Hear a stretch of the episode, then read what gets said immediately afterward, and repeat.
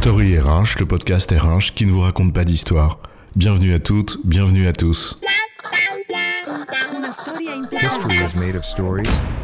Dans cet épisode, nous allons parler de ces gens qui ont un avis bien affirmé. Non seulement sur tout, mais surtout sur les décisions et les actions de celles et ceux qui sont en responsabilité. Je te dis, hein, c'est pourtant pas compliqué à comprendre.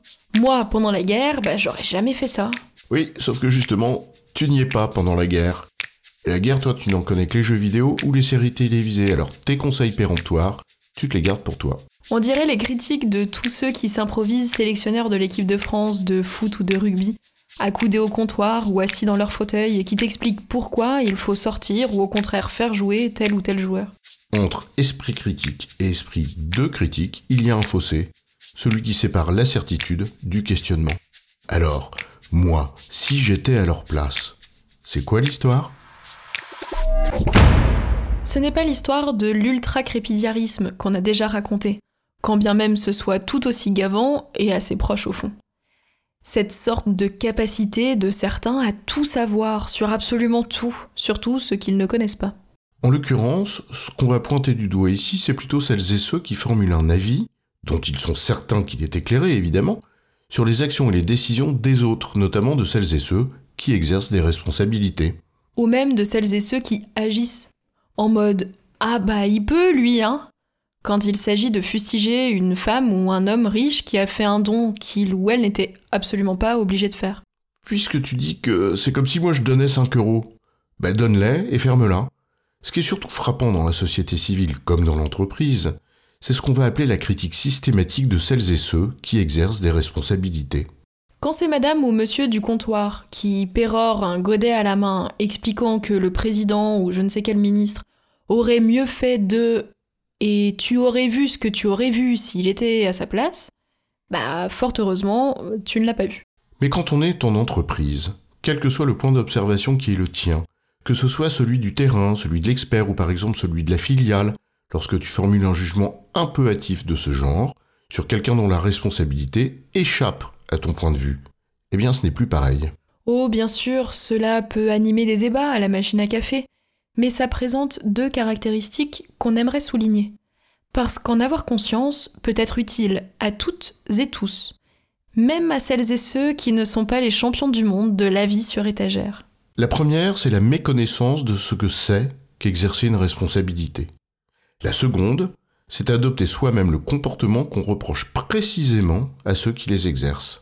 Comme disait Louis Armstrong, le roi de la trompette, pas le cycliste, ni celui qui est dans la lune, je cite Le rang ne confère ni privilège ni pouvoir. Il impose des responsabilités. Exercer une responsabilité, être aux commandes, être en charge, c'est tout, sauf une partie de plaisir, ni une partie de fun. C'est être confronté très régulièrement à des situations complexes, parfois inextricables, qui conduisent toujours à devoir faire des arbitrages, prendre des décisions, parfois des choix cornéliens entre la peste et le choléra. Et à déplaire presque systématiquement parce que tout le monde trouvera toujours à redire. C'est la loi du genre.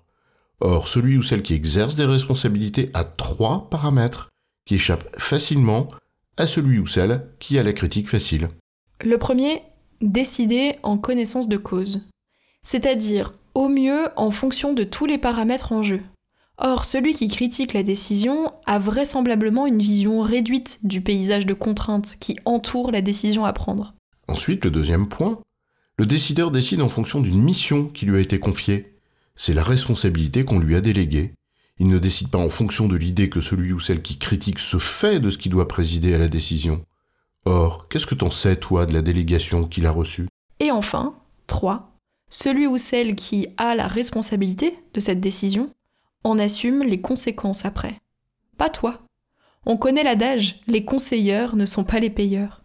Trois bonnes raisons de comprendre que celui qui commente, même s'il peut avoir un avis, bien sûr, n'est pas à la place de celui ou celle qui est en charge, et il y a certainement plein d'autres bonnes raisons encore.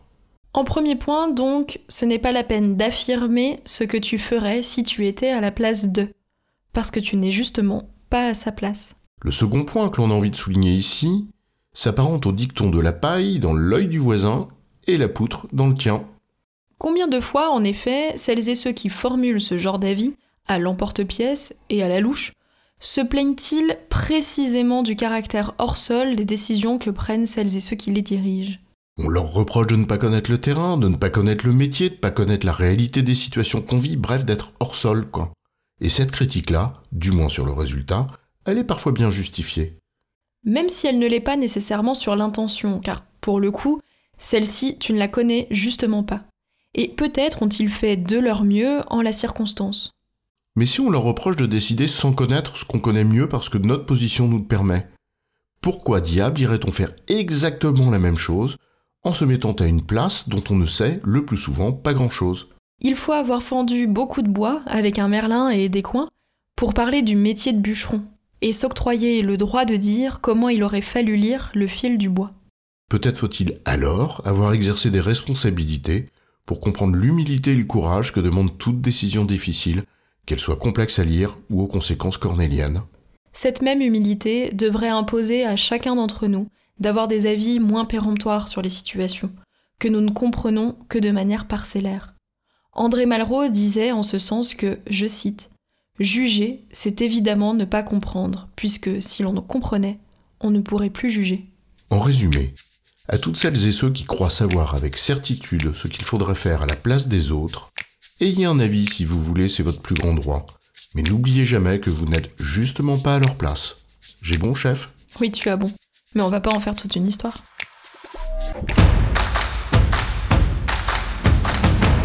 Story RH, le podcast RH qui ne vous raconte pas d'histoire. Retrouvez tous les épisodes sur storyrh.fr.